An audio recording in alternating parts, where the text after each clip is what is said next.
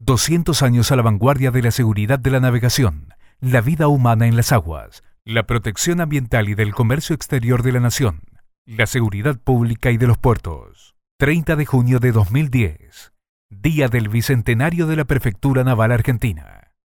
Heredera histórica de las antiguas capitanías de puertos, la Prefectura Naval Argentina, hoy, como hace 200 años, responde a los más altos estándares de calidad, con recursos humanos capacitados y tecnología de primera generación, que la posicionan entre las instituciones guardacostas más desarrolladas del mundo. 30 de junio de 2010, Día del Bicentenario de la Prefectura Naval Argentina. Texto 3. Desde 1810, es la autoridad marítima argentina responsable de la seguridad de la navegación, la vida humana en las aguas, la protección ambiental y del comercio exterior de la nación, la seguridad pública y de los puertos. 200 años al servicio de la comunidad.